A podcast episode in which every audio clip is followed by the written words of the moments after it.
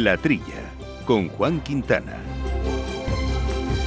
Muy buenos días, gente del campo, y buenos días, amigos del campo y de sus gentes. Eh, la producción española de almendra, tercera por detrás de Estados Unidos, con el 80% del mercado que tiene este país, y ya también detrás de Australia, que nos ha adelantado por la derecha, no es capaz de cubrir eh, nuestro propio consumo interno y nuestras exportaciones. Y esto está generando la necesidad de importar. Y es ahí donde tenemos eh, el problema. La almendra foránea, la almendra de fuera, de peor calidad, se mezcla con la nuestra y esto le hace perder eh, valor. Bueno, pues las autoridades europeas han aprobado la obligatoriedad de etiquetar el origen, de origen, el, origen para las almendras, pero solo en fresco. Es un paso sin duda, pero es insuficiente. ¿no? Es un mercado mucho más reducido que el de transformado. Y en todo caso, la realidad es que en productos elaborados es muy difícil que el consumidor eh, distinga organolépticamente una de otra. Por lo que más allá del lícito interés de apostar por lo local, que eso todos estamos de acuerdo, pues yo creo que no se van a, promover nuevas normas eh, que sin duda encarecerían también el producto, tanto por el precio de la materia prima, porque la local es más cara que, la extranjera, como por el propio incremento de los costes de fabricación y envasado. Otra cuestión es que no suena raro que no IGP, que no IGP en una marca de calidad como Gijona, pues por ejemplo, no sean almendras de, al menos de nuestro, de nuestro país. Pero bueno, esos son ya matices. El hecho es que la almendra española se encuentra en una encrucijada tras el boom de hace unos años de las plantaciones intensivas. Ya comentamos mucho en este programa esa situación y el peligro que había y al final pues eh, ha pasado la consecuencia de la bonanza de los precios, situación compleja ahora. Ahora la sequía además ha mermado la cantidad y el calibre y nuestra almendra lleva varios años ya con muy bajas cotizaciones ante la entrada de este producto estadounidense y australiano que mencionábamos a precios mucho más reducidos. Y por otro lado, esto es importante, España apostó de forma intensa por la producción de almendra en ecológico que ya ocupa el 25% de la superficie. Bueno, el problema es que su, demanda también ha caído de forma sustancial con el avance de la crisis económica. También ha caído la demanda de esta almendra ecológica española en Europa y esto ha hundido sus precios. Y hay que tener en cuenta que el coste de producción en ecológico es mucho más elevado que en convencional, por lo que el daño es también sensiblemente mayor. Por otro lado, Estados Unidos puede producir, si quiere, suficiente almendra ecológica, ya produce mucha como para autoabastecerse, pero también para exportar en grandes volúmenes y el mercado internacional lo demandará. En fin, conclusión, esto es un aviso para navegantes. La apuesta europea por tener un 25% de superficie ecológica en agricultura para 2030, en general, coinciden las cifras, puede generar el mismo problema que se ha producido en almendra. En fin, y todavía mucho más generalizado. Veremos. Eh, y mientras tanto, pues nosotros arrancamos la trilla como siempre. Bueno, yo Masagales, buenos días. Hola, buenos días a todos. Y Jesús Moreno, ¿cómo estamos Jesús? Hola, muy buenas. Buenos días, pues muy bien. Saneados, que es lo importante. Bueno, pues vamos a hablar hoy temas... Eh, pues algunos temas eh, complejillos, ¿eh? como el tema de, del cierre de la planta de Pareche de Danone. Vamos a hablar con Pedro Gutiérrez, que es el secretario general de la sección sindical, a ver cómo está la cuestión, las negociaciones y, y hacia dónde ellos creen eh, que se dirigen. Y vamos a hacer también un análisis eh, del 2023 y sobre, sobre todo a dónde nos dirigimos en el 2024 con Miguel Padilla, que es el secretario general de COA a nivel nacional. Y otro asunto curioso, esta semana ha habido un día intermundial, ha habido muchísimos como siempre, pero este año el de la croqueta, la, la cocretilla, que eso no se puede decir, pero bueno, hay que, reconocerla. Y Cristina Barbero es la ideóloga de una campaña que, generó este día y que ha traído pues una, una, popularidad, no la croqueta que la conocíamos, pero sí a lo que es una campaña de alto, de alto valor. En fin, charlaremos con ella y también con Pablo Maderuelo, nuestro querido compañero en su España medio llena, que nos va a presentar a Sergio, un joven de 34 años, que está aplicando inteligencia artificial, pero en la viticultura. Interesante sin duda, veremos qué nos cuentan.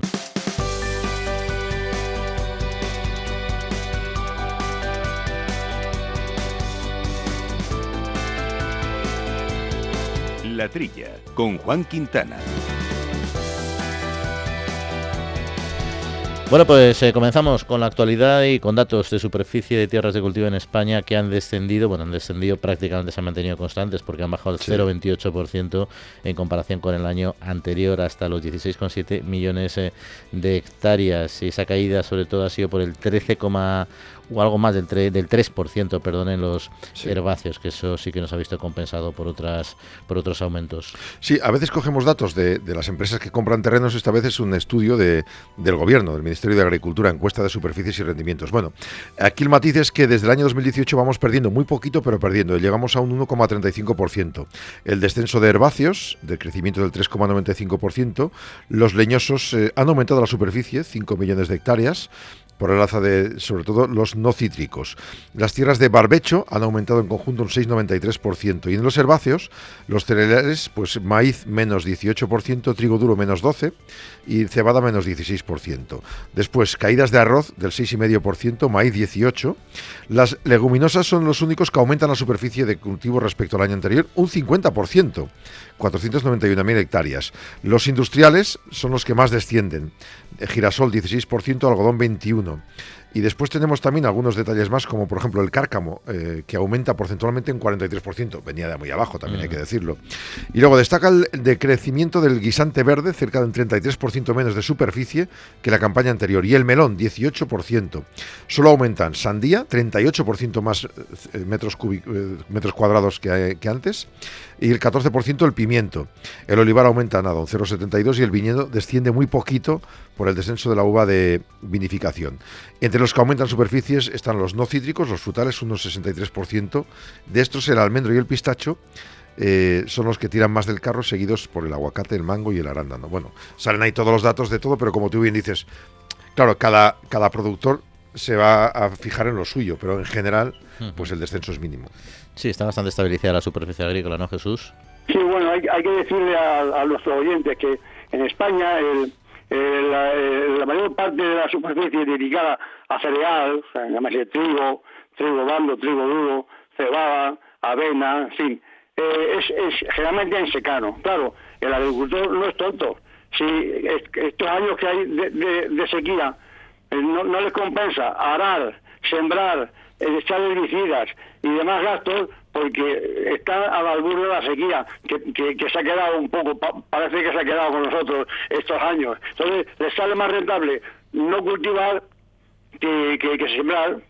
Eh, o sea, porque si cultivan, si, no cultivan, no pierden ni ganan, pero, pero si, si gastan en el cultivo, pueden perder. Es muy y es muy lógico en un, un país como España, de, es un país seco por excelencia, vamos, no, no, no somos el norte de Europa, que, crezcan un poco los, los, los, cultivos arbóreos, es decir, los leñosos, ¿eh? aunque aunque la vid haya descendido un poco, que no es, no es importante, es importante la subida de almendros y sobre todo pistachos, ¿eh? Que ha subido una gran subida. El, el agricultor se refugia un poco como, claro, eh, eh, el campo contesta, o sea, el campo habla y, el, agricultor contesta. El campo habla de sequía y el agricultor contesta, pues pues hay, hay, que taparse un poco eh, eh, en los mm. cultivos. Ahí está. Bueno, y luego la almendra lo que malo es que todavía crece el cultivo en una situación bastante complicada. Y el pistacho que está tan de moda ya veremos en un futuro, ¿eh? porque se están haciendo muchísimas plantaciones y a ver si responden a la demanda. Esperemos que se puedan ajustar o al menos exportarlas, ¿no? Claro. Oye, por cierto, la PAC también el Ministro de Agricultura ha hecho una evaluación de, mm. este primer año de la, PAC, de la lo, han, ¿no? lo han hecho en el órgano de coordinación del plan estratégico, hacen balance de este primer año, destacan la importancia del pago redistributivo para apoyar a pequeñas y medianas explotaciones. La solicitud del pago a jóvenes y mujeres de la campaña 23 son parecidos a las del 22. Han incrementado un poco las ayudas, eso sí, o sea que significa que hay que mantener los esfuerzos para llegar a esos objetivos que se han marcado. Las solicitudes de ayudas previas asociadas están por debajo de las cantidades que habían planificado, lo cual eh, bueno, por la sequía y el incremento de costes, pues es un detalle que hay que tener en cuenta. luego hay un avance significativo, según el Gobierno, en la ambición de la nueva PAC que combina condicionalidad reforzada con ecoregímenes. Bueno, ecoregímenes, pues se han acogido a estas ayudas tres de cada cuatro agricultores que han pedido apoyo, 19 millones de hectáreas. Y de esta superficie, las eh, de cubiertas en cultivos leñosos suman 2,4 millones de hectáreas frente al 1,3 de hectáreas de antes de, la, de esta PAC. La superficie cultivada en siembra directa ha pasado de 850 mil hectáreas a 1,3 millones, mientras que las prácticas de mejora de sostenibilidad han alcanzado 6,7 millones de hectáreas, mucho más que los 4,8 que tenían antes. El próximo 1 de marzo empiezan ya a preparar el informe para el año que viene, para la PAC de este 24, y las modificaciones dicen que van a ser ajustes técnicos, que recuerdan que las propuestas que reduzcan la ambición ambiental del plano, modifiquen la estrategia, no las van a asumir. Es decir, que todo lo que se añada tiene que ser pendiente de que sea más medioambientalmente sostenible. Sí, Jesús. No, efectivamente, el agricultor se, se, va se va adaptando a las circunstancias, ¿no? La, claro, la, PAC no puede dejar de existir con su, con su evolución y sus cambios, pero el agricultor está preparado tiene buena cintura para, para, adaptarse a las circunstancias, ¿no? Hace, el año pasado y el anterior los ecoregímenes les venía grande un poco por las exigencias y parece ser que, poco a poco se van adaptando. Es decir, que el agricultor tiene cintura para, para adaptarse a las circunstancias. Oye, y el tema de, cítricos, que bueno, la, campaña ya se sabe esta segunda parte que hay una subida eh, de precios, evidentemente detrás de todo esto está siempre, o suele estar, en este caso está claro, la sequía y el clima, ¿no? Pero además todo se une con a, problemas que tiene ahora mismo precisamente por las, el aumento de las importaciones que tienen de, algunos países como Turquía y Egipto. Hay una noticia buena y una medio buena, eh, o mala. Eh, bueno, que la campaña 23-24 se calculan 5.700.000 toneladas, muy ligeramente por encima de la pasada, pero un 14% por debajo de las últimas cinco en, en, el promedio. Las naranjas y pequeños cítricos retroceden eh, en relación a la media, pero luego hay otros que van compensando. En general, con la excepción de la campaña 22-23, esta es la cosecha más corta de los últimos 11 años. Las estimaciones es que se produzcan 24.000 toneladas más que la cosecha pasada, pero un millón menos que una campaña media. Estamos hablando de mucho dinero. Eh, eh, a, mitad de campaña ya los productores ponen el foco en el clima, la sequía como principal preocupación. El precio, 34,85 euros cada 100 kilos en el caso de la naranja. Eh, estamos hablando que el anterior coste era 35, estamos hablando de un, euro casi menos de lo que se cobraba el año pasado. Eh, en cuanto al año climático, dicen que ha sido un desastre, entre otros UPA, el caso de la naranja, el aforo del Ministerio apunta a una producción 8% inferior a la semana a pasada temporada y un 24% de los últimos cuatro años. Efectos del clima que han incidido también en otros países, aunque mal de muchos, consuelo de tontos.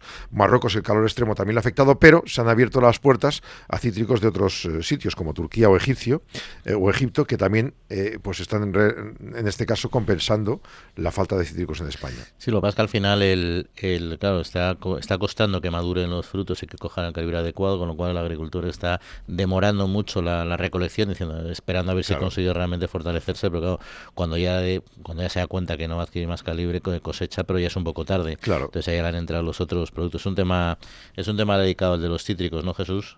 Hombre, es que, vamos a ver, el peor, el peor enemigo, si siempre que hay poca cosecha, a veces les compensa a los agricultores, porque si hay menos cosecha, pero sube el precio, a lo mejor les compensa.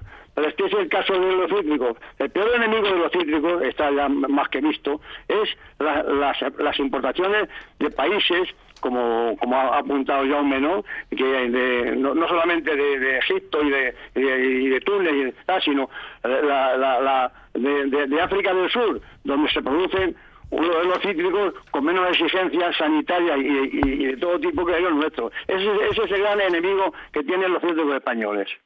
Pues si os parece vamos a cerrar este primer eh, bloque hablando de un tema que me parece interesante, que es de los eh, fertilizantes, que al final es importante explicar lo que son eh, estos alimentos para las plantas, cómo funcionan y ahí la, porque muchas veces no son entendidos, se asocia un modelo productivo complejo, medioambientalmente, etcétera, pero al final aparte de, de todas las consideraciones medioambientales que tiene la elaboración de los fertilizantes, sobre todo tiene una función esencial para nuestra alimentación y eso han trabajado las asociaciones. La Asociación Nacional de Fabricantes de Fertilizantes, ANFE, ha publicado un vídeo internacional que han creado a nivel mundial, traducido al español, en el que la base, que van a escuchar un fragmento ahora, son que nutrientes como nitrógeno, fósforo y potasio son esenciales para nuestra supervivencia.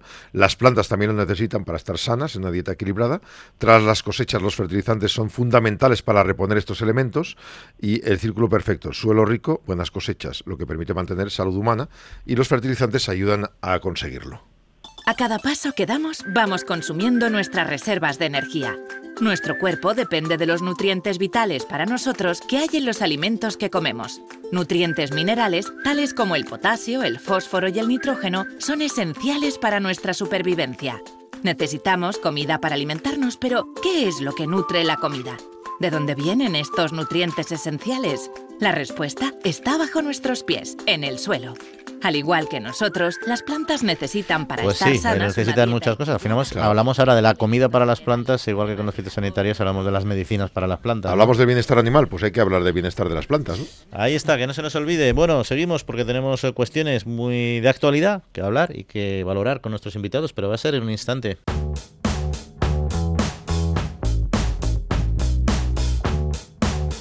La Trilla, con Juan Quintana, Capital Radio. Pues eh, sí, eh, ha comenzado el año, ya comentábamos eh, al principio que es un buen momento para hacer una reflexión sobre lo que ha pasado en este 2023, bueno, en este no, en el pasado 2023 y también un poco lo que nos espera para el 2024. Y para ello contamos con Miguel Padilla, que es secretario general de COAGA a nivel nacional. Miguel, buenos días y feliz año. Buenos días, feliz año para todos. Bueno, para nosotros seguro que lo va a ser y lo ha sido el 2023. No sé si para el sector eh, también, ¿o ha sido un año complejo? Bueno, ha sido un año bastante inestable. La verdad es que a la hora de hacer el balance final de lo que ha ocurrido en el 2023 hay muchísimas circunstancias. Hemos destacado dos principalmente.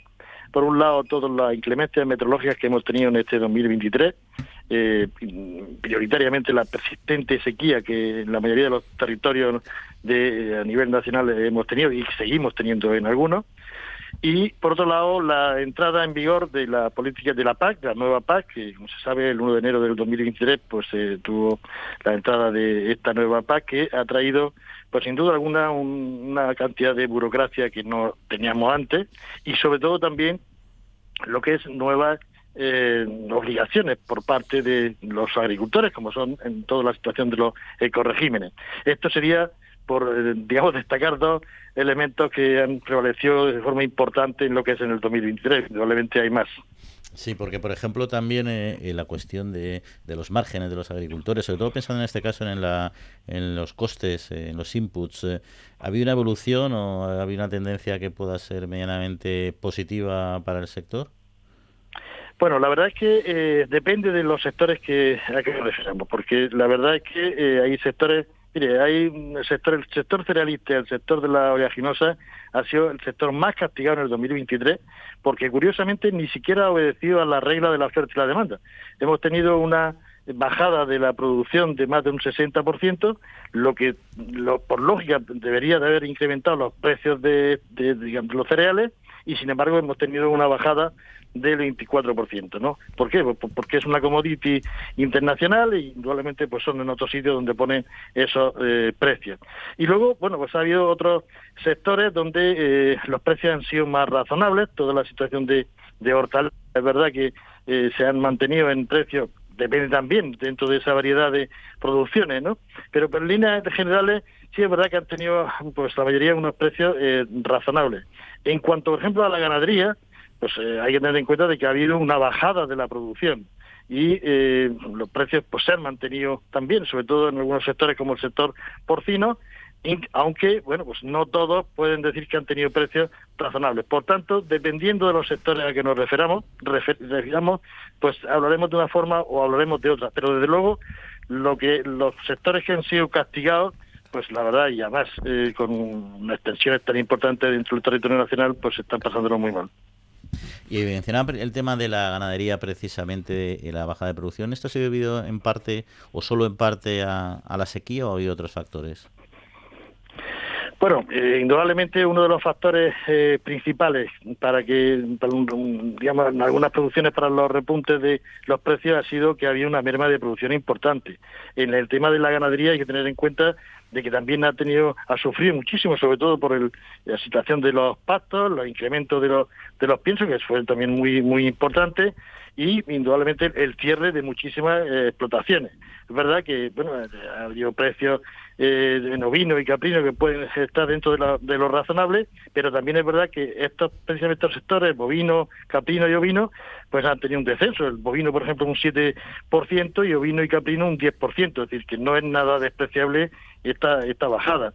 Eh, es verdad que esto ha producido de que quizás haya un, un precio incrementado, pero hay que tener en cuenta que estas reducciones a efectos de explotaciones, pues es algo que le repercute a lo que es el ganadero.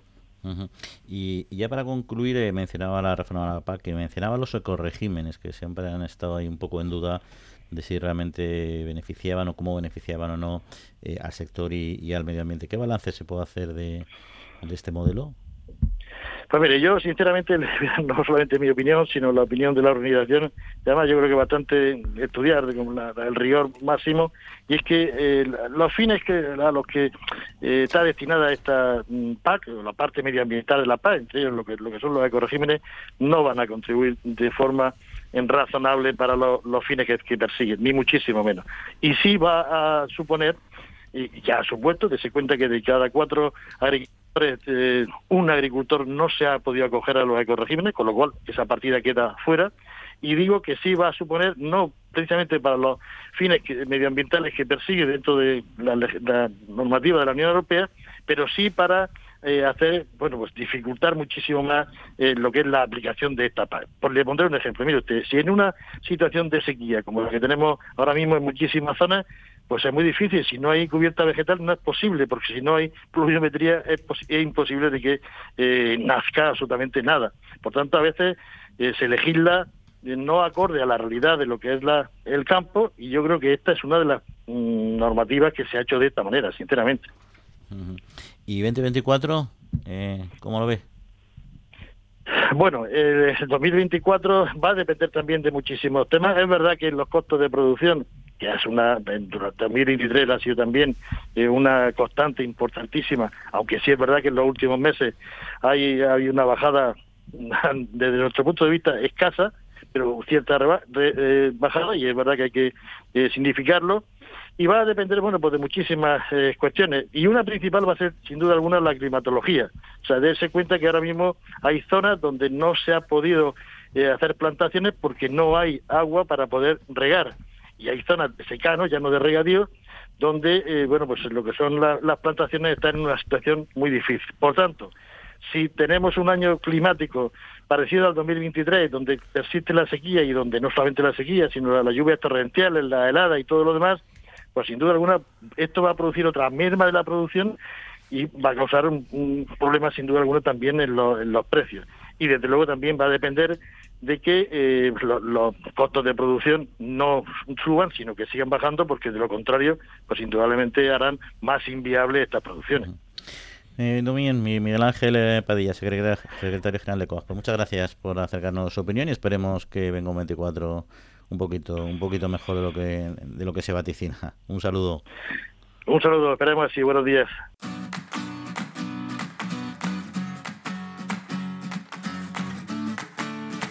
La Trilla, con Juan Quintana, Capital Radio.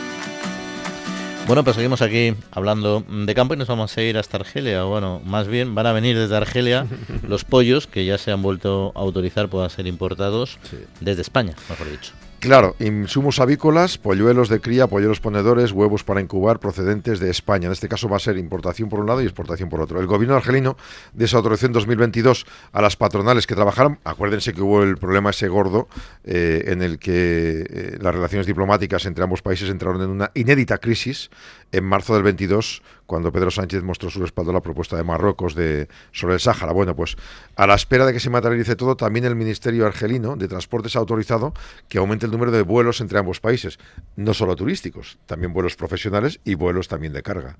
es que al final, por muchas tensiones que hay entre los países, la pela es la pela, y al final las relaciones comerciales se tienen que, que reactivar porque al final si no pierden las dos partes. Así es. Jesús, tú estarías de acuerdo en eso, ¿no? Que al final hay que comer. pero fíjate qué, cosa más curiosa, ¿no? Este, esto, un, acuerdo que hizo el gobierno con Marruecos, con lo de Sahara y demás, pues eh, eh, interrumpió interrumpió nuestras relaciones con, con Argelia. Eh, no, solamente en plan de, de, gas y de, y, lo que le comprábamos, sino que además, fíjate qué curioso, no emitían eh, eh, la importación de, huevos y de, y, de aves. Curioso, ¿eh? Eso la gente no lo sabía. Bueno, pues para que vean Ahí está. Oye, y lo que sí sabe la gente, yo creo, porque al menos aquí se lo hemos contado, es que nuestras importaciones de cereal vienen sobre todo de Ucrania, también de otros países, ¿no? O sea, que al final esta crisis ucraniana no ha frenado las importaciones, sino que de hecho este año, pues como hemos comentado antes, por la sequía y otros factores, pero sobre todo la sequía, hemos tenido que aumentar sustancialmente las importaciones en un 30%, que no es poca cosa. Sigue siendo el primer suministrador pese a la guerra. Dice un responsable de Unistock, el secretario general José Manuel Álvarez, que el mercado se ha acostumbrado, es muy fuerte a la guerra de Ucrania en contraste con la crisis de materias primas que generó en el año 22. Los precios de cereales tienen ahora una tendencia bajista, es decir, que se ha eh, asentado todo. Las importaciones españolas de cereales, pues en los primeros 10 meses aumentaron un 29% más que el año anterior, del 22. La compra de grano en los 10 primeros meses del 23 supera incluso todo, en 10 meses, todo lo que se había importado en el año 22. La compra de trigo también eh, subió, se multiplicó por uno y medio, uno, 118% más en los 10 primeros meses. Eh, Ucrania es el primer gran exportador hacia España de, de estos productos. en contraste con España, la oferta mundial ha sido abundante el año 23 y por tanto hemos podido comprar a un precio más asequible. Ucrania, como decimos, el primer país, Francia el segundo, Brasil tercero y luego Rumanía, Bulgaria y Canadá y Reino Unido como principales eh, exportadores de, estos productos a los cuales ha ido comprando España. es, increíble lo de Ucrania, ¿eh? bien, bien pensado, es increíble. Un país, un país sin guerra, ya más de dos años.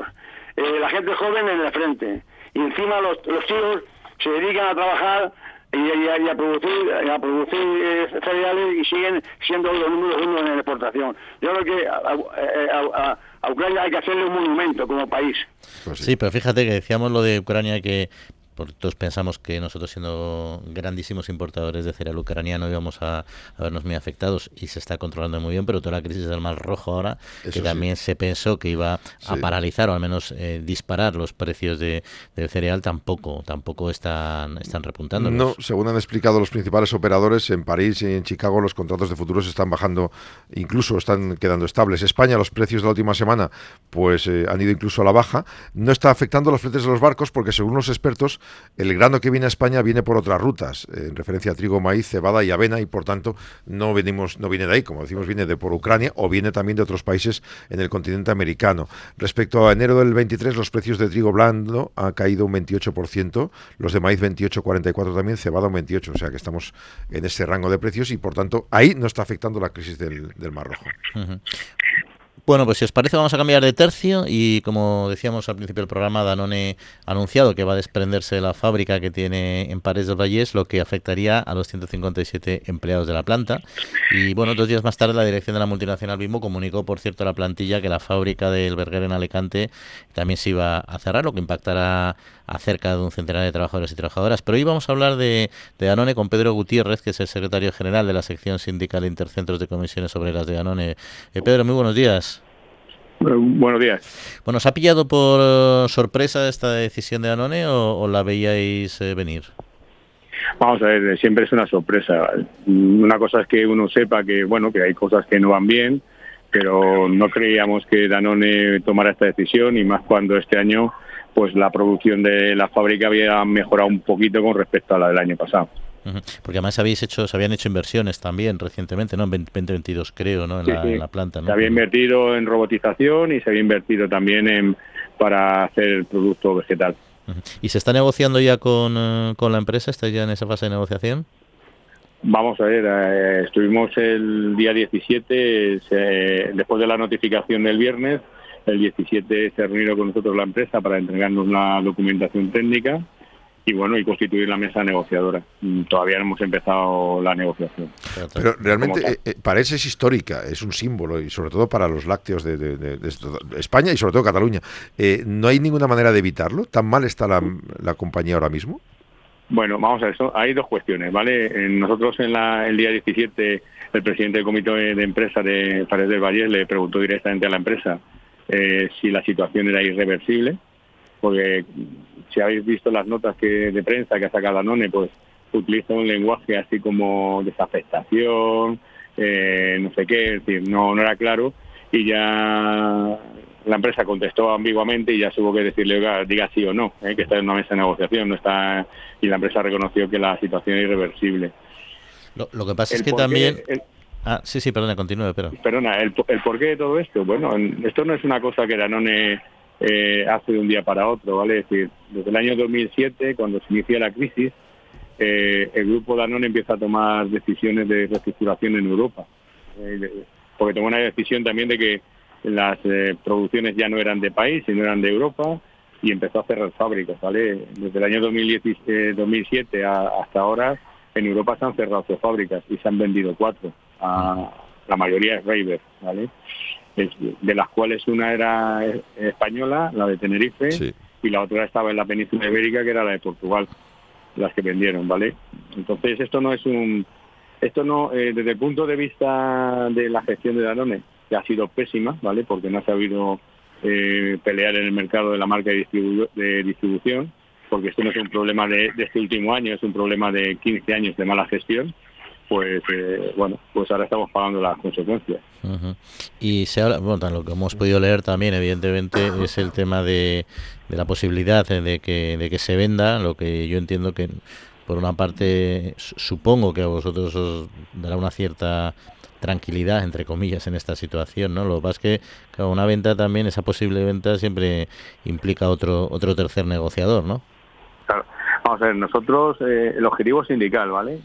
De todo, además en este caso hay, hay una clara eh, concentración por parte de comisiones de UGT y USOC que están en la mesa negociadora es de buscar eh, la continuidad del centro de trabajo y el mantenimiento de la plantilla. Este objetivo eh, entendemos que tiene que ser prioritario. La empresa parece ser que, que también lo está así manifestando y bueno, y vamos a por ello lo conseguimos en salas, ¿vale? El problema de todo esto es que no hemos salido de una para meternos en otra. Eh, la fábrica de salas se cerró en diciembre del 22 y también la, negociación pivotó sobre la continuidad del centro de trabajo y más en un centro que estaba en, el ámbito rural, donde es muy bonito hablar de la España vaciada, pero luego cuando llegan estas circunstancias van y, te abandonan, ¿no?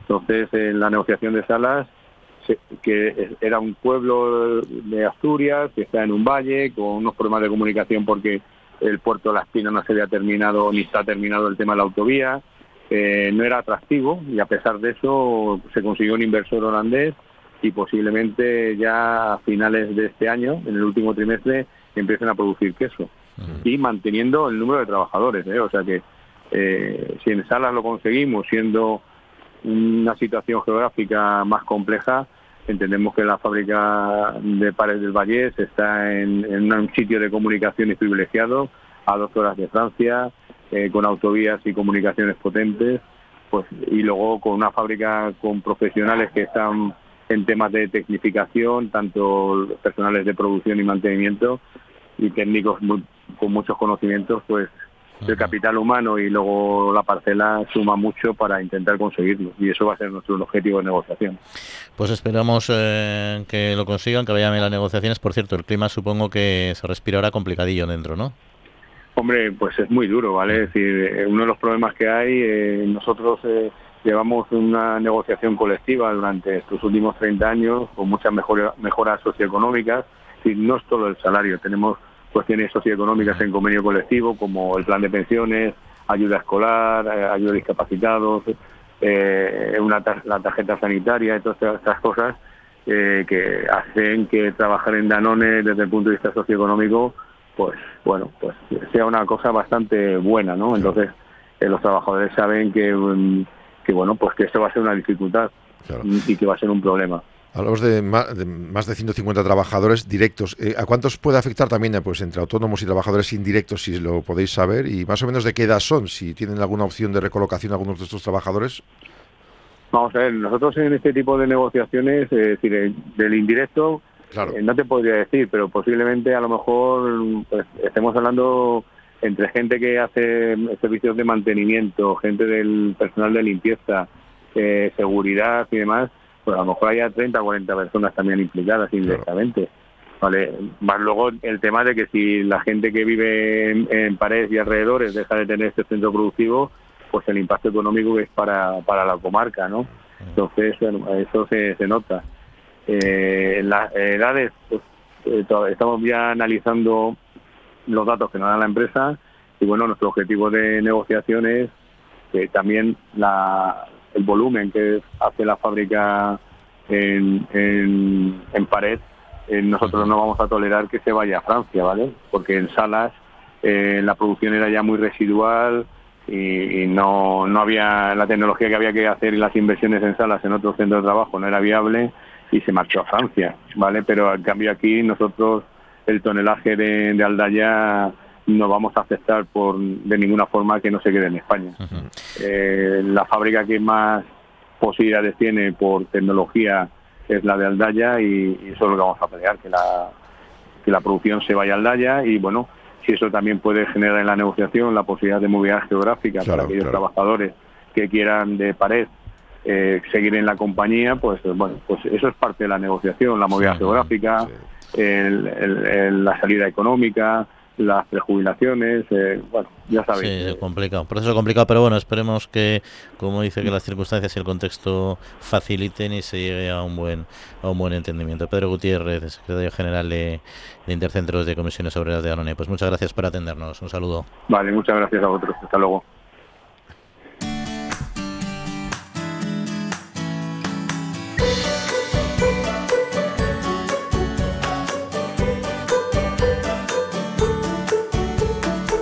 Bueno, pues es un tema complicado. Es verdad que han invertido mucho en tecnología en los últimos años en esta planta. Está con unas, comunicaciones, unas conexiones muy buenas y yo creo que eso puede eh, facilitar. Es que claro, cuando tú has invertido tanto y de golpe porrazo eh, tienes que cerrar, tiene que haber algo más que simplemente, porque si no, no hubieras invertido, hubieras dejado que fuera cayendo la producción de la, de la empresa, ¿no? Digo yo. Oye, estábamos antes comentando, por cierto, el tema de los precios del cereal y la influencia, cómo no, cómo no, estaban afectando, al menos todavía, el, caso en el caso ucraniano sobre todo el Mar Rojo, pero por si acaso en otros sectores como es el del gran consumo, sí se están eh, preparando y adelantando compras precisamente para no tener eh, descubiertos de stock. Lo de la venta antes de la herida, la venta antes de la herida, pero es efectivamente la Asociación de Fabricantes y Distribuidores, AECOC, ya dice que ya llevaban unas semanas, eh, bueno, pues, y sobre todo cuando empezó todo, pues a, proveerse al máximo de lo que podían, porque si se mantiene en el tiempo esta situación inflacionista puede agudizarse para evitar disrupciones en la cadena de suministro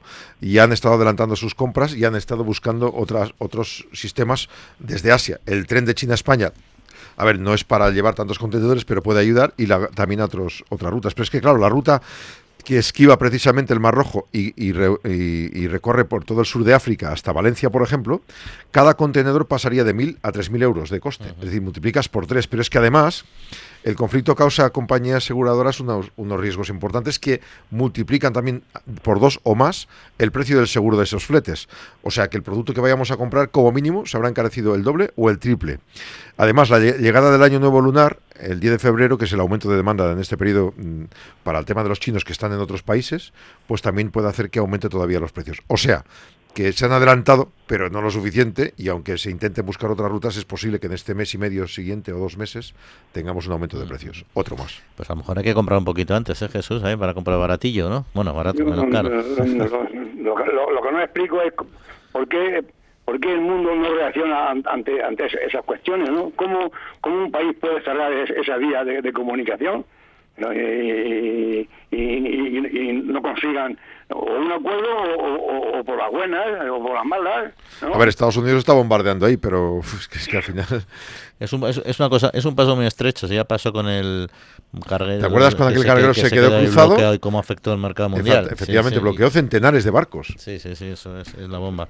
Oye, que van a dar ayuda, se van a repartir 40, casi 46 millones de euros para promocionar el vino entre el gobierno y las comunidades autónomas. Ha habido una reunión sectorial del ministerio, repartirán esos 45 millones para programas de promoción en mercados de terceros países en el año 2025. O sea, ahora son las ayudas, se convocan, se pueden ir otorgando y se entregarían a final de 24 para el 25. Se habían presupuestado 55 millones, pero las solicitudes han sido menores, han pedido menos dinero, 45,8, con lo que han permitido eh, pues un máximo de hasta el 50% de 673 programas de promoción de vinos al exterior en una intervención sectorial vinícola dentro del mar del Plan Estratégico Nacional de Política Agraria Común. Es decir que vamos a potenciar Jesús los vinos fuera de aquí. Ya sí, no, pero está, está claro que, que el consumo el consumo está fuera fuera de aquí, pero fíjate qué curioso, eh, el músculo el músculo de las bodegas. Eh, eh, este programa se, se financia al 50%, la bodega pone la mitad y la otra mitad la pone el, fondos europeos.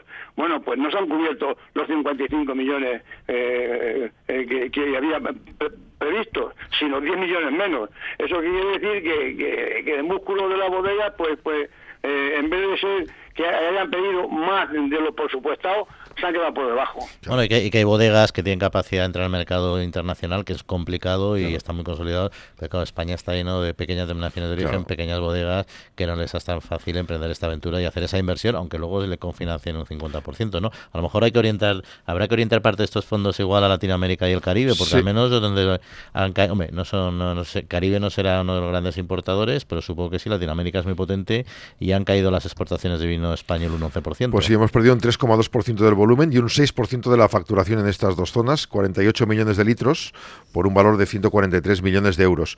El vino tranquilo envasado lideró las exportaciones a Latinoamérica y Caribe, el 63% del volumen y 77% de la facturación.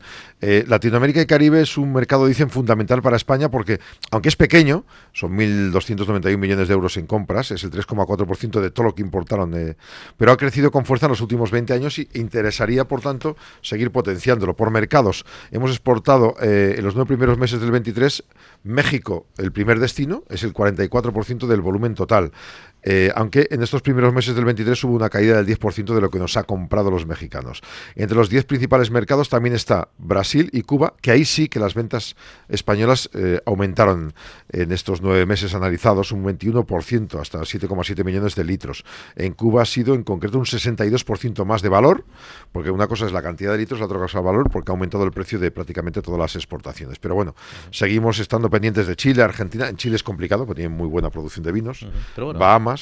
Pero también es verdad que en los países que tienen buena producción, buena cultura del vino, también... Aprecian otros, otros claro, tipos. Es como que dice, mejor que al lado de un bar haya otro. Efectivamente. Cuanto más bares juntos, mejor. O sea, cuanto más aficionado seas a algo que... O tiendas de retail, de textil, claro. Bueno, Jesús, ¿algo de comentar sobre este tema del vino? Pues sí, que yo el, esfuerzo no lo pondría en, esos países que, que, que, habéis comentado. Hombre, todo lo que se venda, eh, eh, bienvenido sea pero el esfuerzo hay que hacerlo en, otros mercados. Fíjate lo que decía Juan, lleva razón, esto Chile y Argentina, son como son conocedores del vino, están dispuestos a probar otros vinos, ¿eh? mucho más mucho más que, países que no son productores y que apenas son consumidores. ¿eh? Bueno, pues eh, vamos a dejar aquí este segundo bloque y vamos a hablar de, un día mundial. Hablamos siempre, decimos que tenemos más, más, productos eh, con días mundiales internacionales que días hay en el, en el año, pero bueno, hay, una, hay uno que es curioso y que queríamos trasladar aquí porque se celebró nada el pasado día 16, eh, que es el Día Internacional de la Croqueta y además queremos hablar con la persona un poco que, que lanzó esta idea y que movió una campaña que fue bastante sorprendente, que es Cristina Barbero. Cristina, muy buenos días. ¿Qué tal? Buenos días. Bueno, yo decía, el Días Mundiales tenemos de todo. El de la croqueta, algunos los conocerán, otros no. Desde luego la croqueta la conoce todo el mundo, ¿no?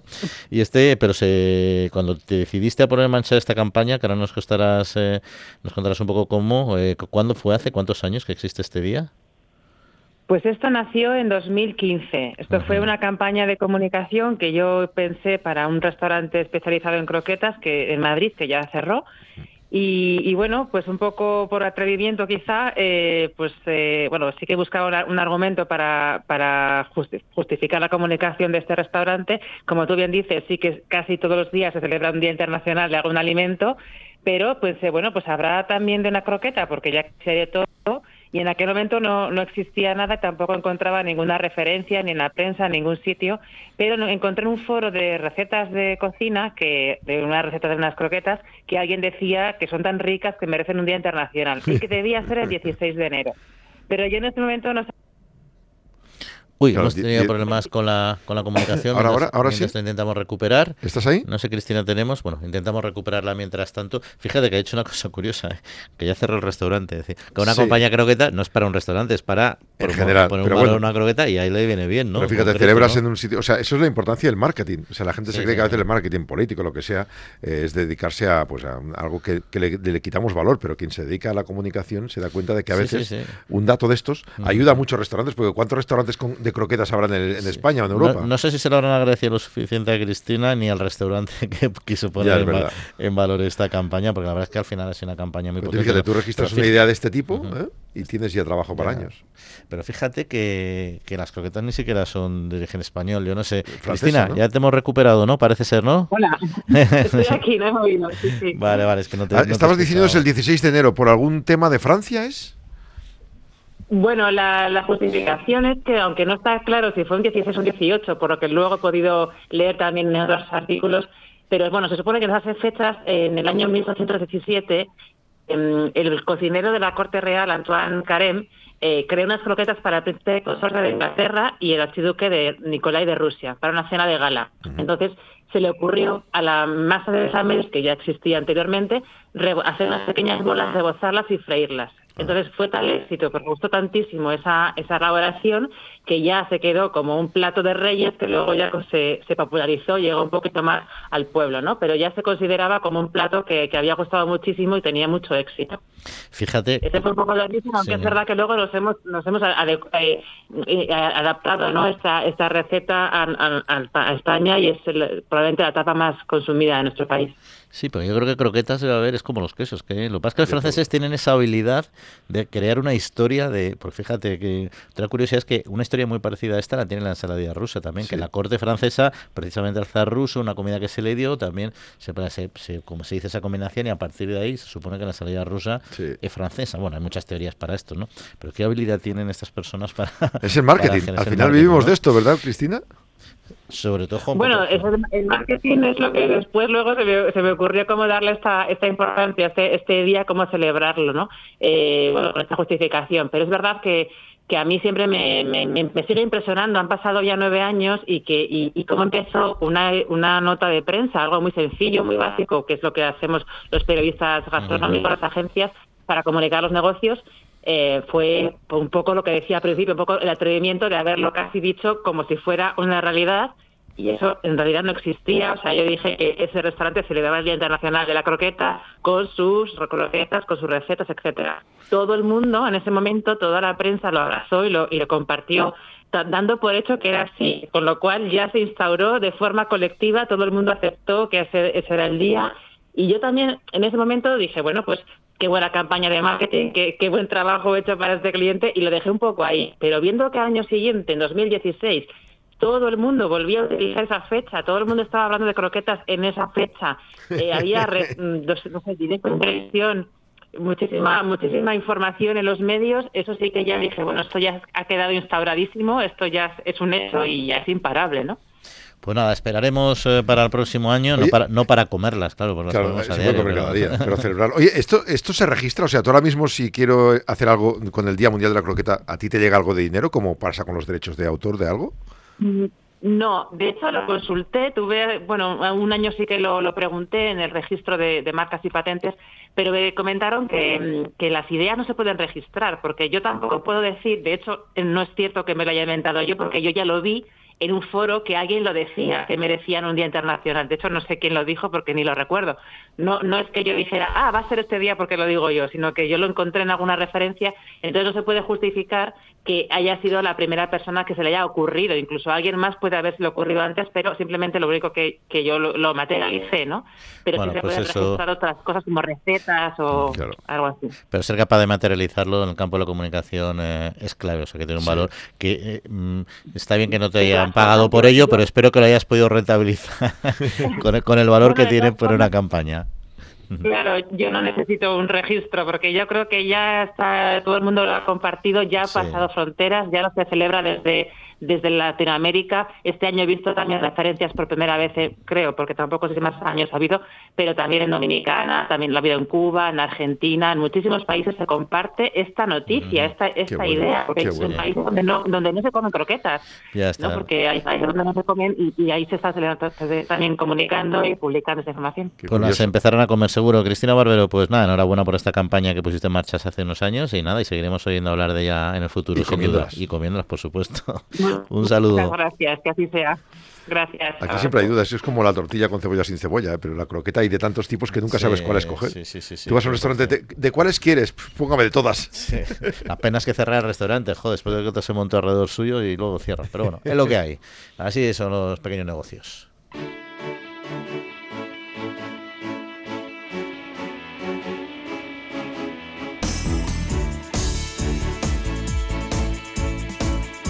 La Trilla, con Juan Quintana. Pero lo que decía antes es que me llamó la atención, ¿eh? la ensalada rusa. Al final, nos falta a los españoles a la croqueta. ¿Por qué tiene que ser francesa? O sea, es que no lo entiendo. ¿Por qué la ensalada rusa tiene que ser francesa? no Bueno, eso, la verdad es que Espera no. que no venga un chino y se nos quede la paella los como franceses y los italianos, cualquier alimento que, que, ponen en su plato, aunque lo pongan en el resto, los quesos franceses, sí, buenísimos, magníficos. Pero es que hay quesos magníficos en todos los países. Claro. Lo que pasa es que ellos han hecho un marketing, bueno, tienen más volumen de producción a lo mejor, y lo han hecho fantástico. Y nosotros nos ha faltado esa picaresca comercial. Pero bueno, vamos si os parece a viajar por nuestros pueblos con nuestro querido amigo Pablo eh, Maderuelo y por Castilla-La Mancha y vamos a hablar de algo tan relevante y tan de actualidad como es la inteligencia artificial. Pablo, muy buenos días. Hola, ¿qué tal? Muy buenos días. Hoy os traigo la historia de Sergio, un joven de 34 años, viticultor, que vive en Tomelloso, en la provincia de Ciudad Real, y que nos va a contar cómo está aplicando la innovación y en concreto, entre otras cosas, la inteligencia artificial, pues para el desarrollo del vino, eh, que es, eh, como os digo, a lo que se dedica. Sergio, ¿qué tal? Muy buenos días. Buenos días. Sergio, en primer lugar, cuéntame eh, quién eres, a qué te dedicas y dónde estás. Bueno, pues soy Sergio Parra Jiménez y soy viticultor de aquí de La Mancha, en La Mancha húmeda, como bien se refieren aquí a, la zona de Tomelloso y alrededores. Em, una, pequeña explotación de 40 hectáreas, familiar. Soy la cuarta generación de que nos dedicamos al viñedo. Y bueno, pues dando una vuelta de tuerca a la agricultura, dado que estamos en los años que estamos, modernizando la explotación de mis abuelos. Y, y en ello, pues ahora mismo lo último que hemos incorporado es inteligencia artificial para em, utilizarlo contra la plaga, en este caso contra el, la plaga de la polilla, ¿vale? Entonces, bueno, eh, se utilizan, en este caso utilizo tres cámaras situadas en tres partes de la explotación, ¿vale? Al saliente, al poniente y al norte, y por ahí controlo por dónde va entrando la, polilla, la primera generación, segunda y tercera, que es la que más daño hace al viñedo aquí en La Mancha. Esa cámara, eh, bueno, lleva con ella un, programa, ¿vale? En la que va contando, ¿vale? Todos los días haciendo una foto y va contando todos los bichitos, vamos, en este caso insectos, que se van pegando en la trampa. Las trampas son las típicas que utilizamos cualquier agricultor en nuestra explotación, ¿vale?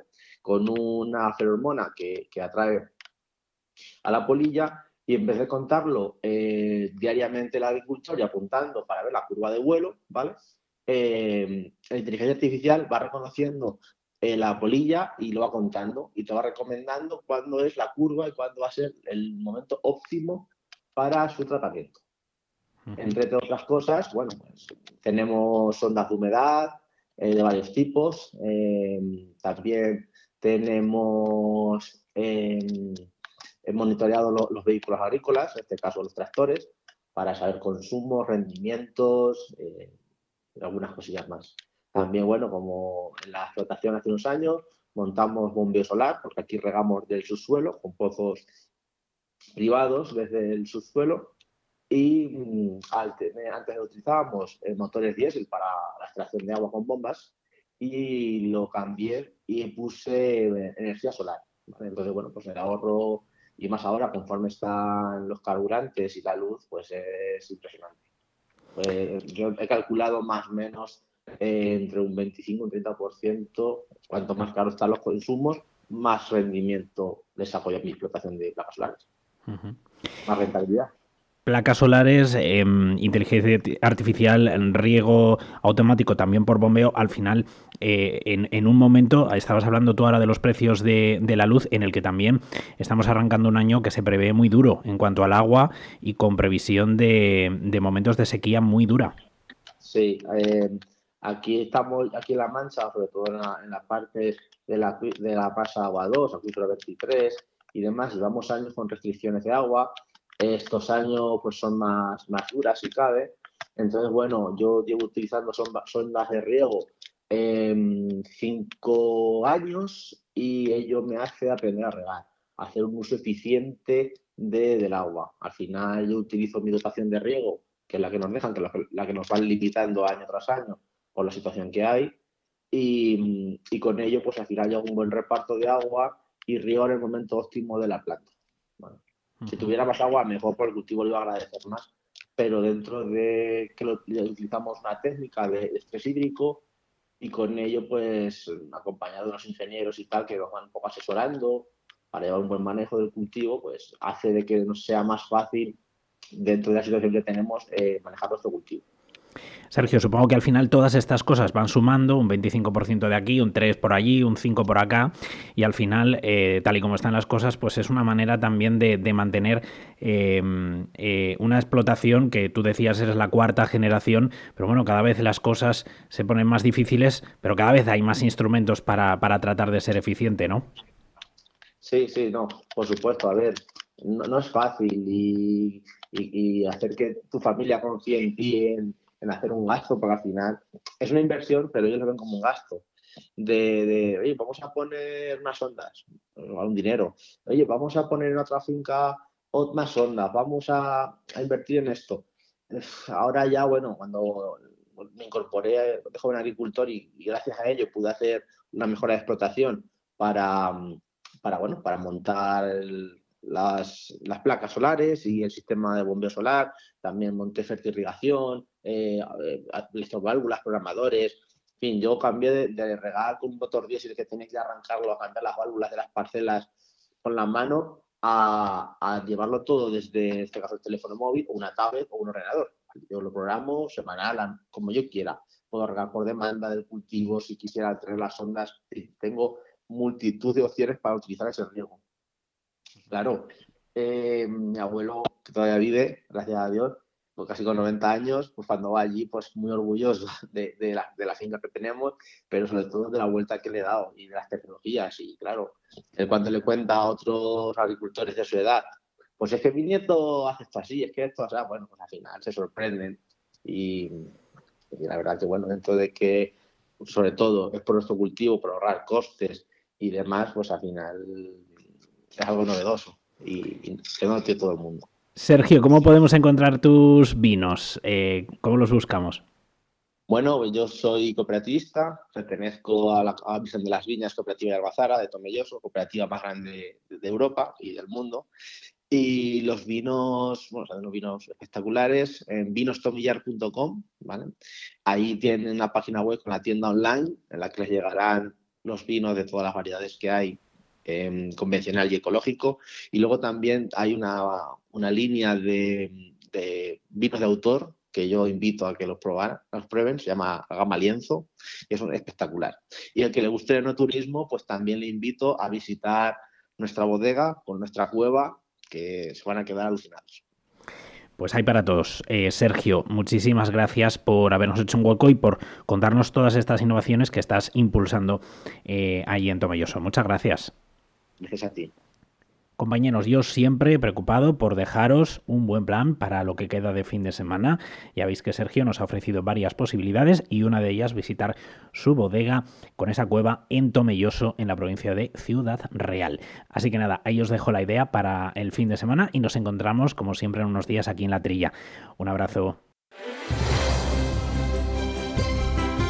Bueno, se nos va acabando el tiempo, pero quería comentar eh, un asuntillo, me parecía interesante, por ejemplo, porque es el cultivo de la trufa, que es algo que a mí me, apasiona. Empecé a trabajar en ese tema hace unas cuantas décadas y lo sigo muy de cerca. Y es que se va a cambiar la consideración de cultivo, de uso agrícola, que era como yo siempre lo he conocido, eh, en lugar de forestales como era hasta ahora y pasaría a uso agrícola. Claro, lo están planteando los, los productores en la comunidad valenciana, pero van a salir en otras regiones. Claro, dicen, eh, hay que eliminar las restricciones al tamaño de la superficie para la truficultura.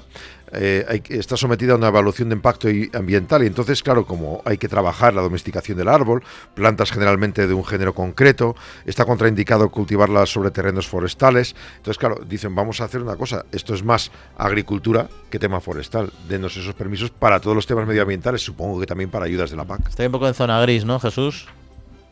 que se cambie a, producción agrícola, porque desde el momento que tienes que pues, las micorrizas y demás tal, que no tiene nada que ver que, se produzca en, el campo, o sea, en, el monte, ¿eh? es más agrícola que forestal. Forestal sería en un principio, es como las setas, las setas eh, eh, eh, eh silvestres y luego todo, todo el grupo de, setas y champiñones que, que, que, que se, se, se, cultivan. No tiene nada que ver, ¿eh? Y sobre todo lo importante, que lo hagan adecuado para que se le pueda sacar el máximo beneficio. Que le llamen agrícola forestal nos da un poquito igual, pero está claro que del árbol, de la, de la, de la copa del árbol no sale, ¿no? La de las raíces, un poquito sí. En fin, se nos acaba el tiempo. Yo más Jesús, que paséis buena semana. Feliz semana. En siete días volvemos a estar con ustedes. Cuídense.